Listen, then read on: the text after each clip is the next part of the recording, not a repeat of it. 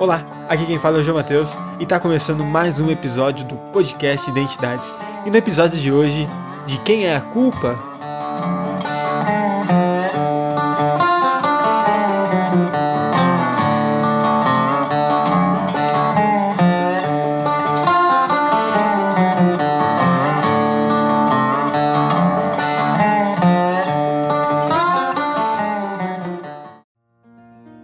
Eu vou te contar uma história e quero que você veja se consegue lembrar de alguém.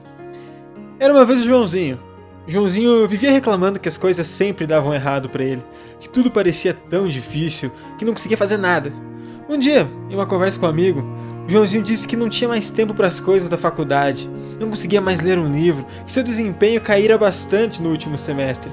Preocupado, o amigo de Joãozinho pergunta: Mas como é tua rotina? É tão cheia assim? Então, Joãozinho responde: Bom, geralmente eu acordo tarde porque sempre vou dormir tarde, aí amanhã não rende nada. À tarde eu vou na academia e quando volto me sinto cansado demais para qualquer coisa, então eu fico no celular até a hora de ir para aula. À noite, quando volto da aula, eu janto enquanto vejo alguns vídeos no YouTube. Aí quando eu vejo, já é passado da meia-noite e eu tô cansado demais para fazer qualquer coisa. O amigo de Joãozinho ficou indignado com a história e disse: Mas Joãozinho, você não vê que precisa administrar melhor o seu tempo? Então Joãozinho responde: A culpa não é minha. Sempre foi muito difícil para eu conseguir me concentrar em algo. Então eu vou sempre deixando para depois até que chega a hora que eu não tenha mais como adiar. O amigo de Joãozinho então pergunta: Se a culpa não é sua, então é de quem?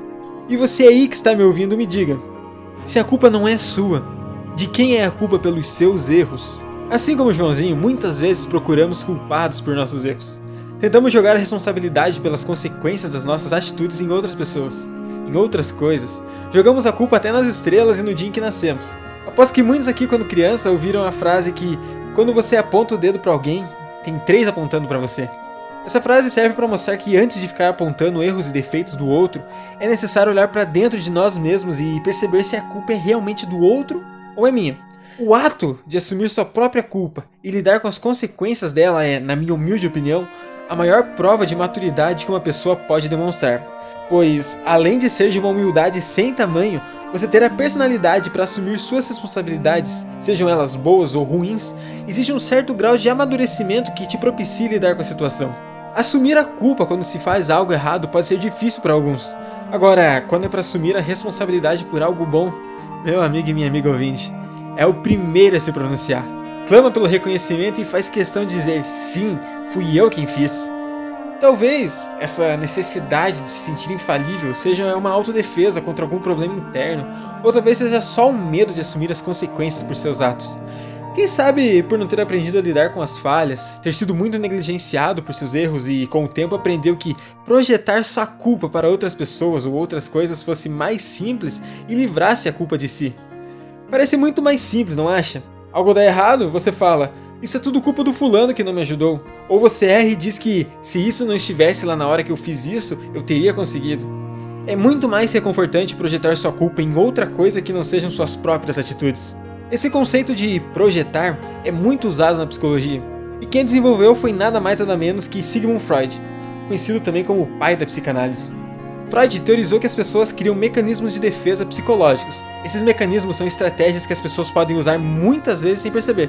Elas têm o objetivo de se defender e se proteger de coisas que não querem pensar ou enfrentar.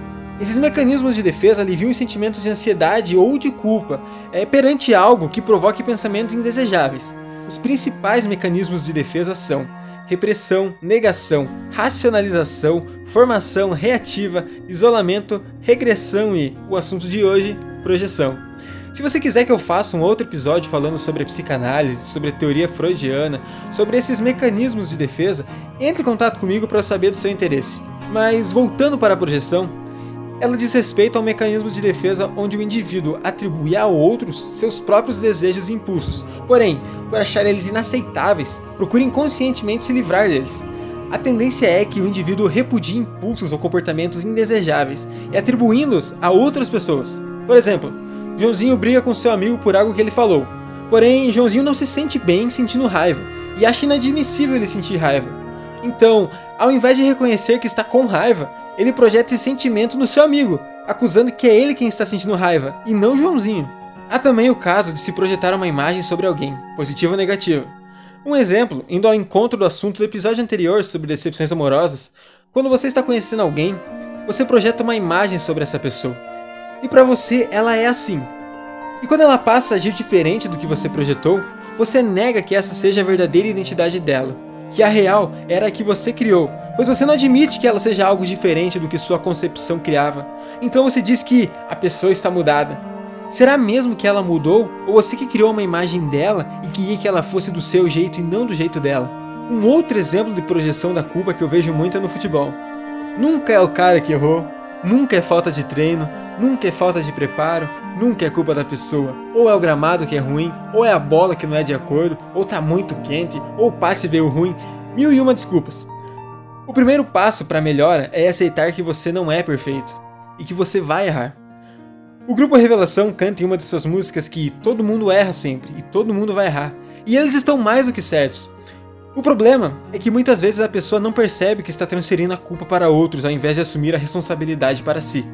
Como eu disse antes, a projeção é algo inconsciente. É um mecanismo de defesa que provavelmente a pessoa desenvolveu na infância e foi muito útil para ela.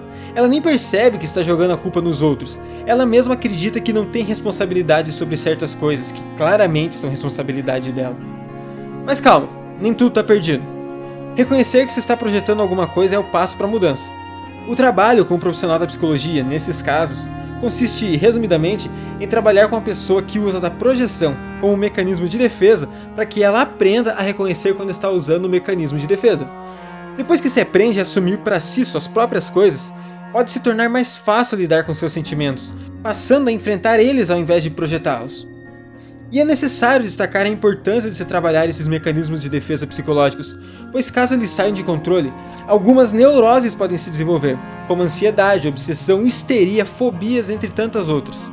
Por isso, é de suma importância que você olhe para dentro de si e observe as consequências das suas atitudes e perceba se tudo à sua volta está realmente contra você ou se o mundo todo está errado e só você certo. Não é feio errar. Estamos todos suscetíveis a isso e vamos errar sempre. O ponto é se você acata a responsabilidade pelo seu erro, assume a culpa, assume o sentimento, ou se você pega tudo que você considera errado e joga para outras pessoas. Um bom jeito de organizar toda essa bagunça é ir no psicólogo. Portanto, faça terapia, beba água, assuma a responsabilidade pelo que você faz. E lembre-se: a culpa não é das estrelas, a culpa provavelmente é sua.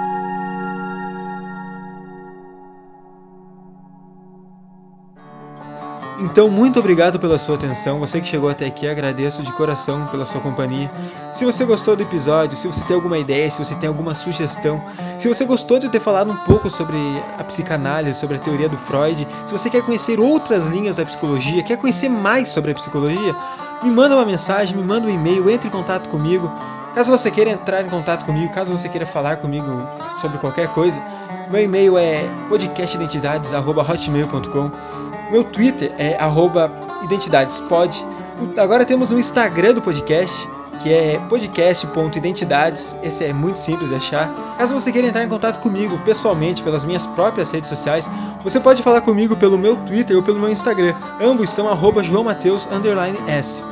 Os textos usados no podcast estão todos disponíveis para leitura, caso você queira ler depois, caso não tenha entendido alguma coisa que foi dita e queira tirar suas próprias conclusões, entender melhor, enfim. Os textos estão disponíveis nas plataformas Wattpad e Medium, ambos pelo nome de Podcast Identidades. Os links para acesso também estarão disponíveis na descrição do episódio, logo abaixo que você escuta, ali embaixo já tem a descrição, clica ali, direciona diretamente para lá. E escute os episódios anteriores caso você não tenha entendido alguma coisa, caso tenha ficado alguma dúvida, caso tenha ficado curioso pelo trabalho. Enfim, o podcast tá aí, faça bom proveito, use à vontade, espero que goste. Muito obrigado pela atenção. Tchau!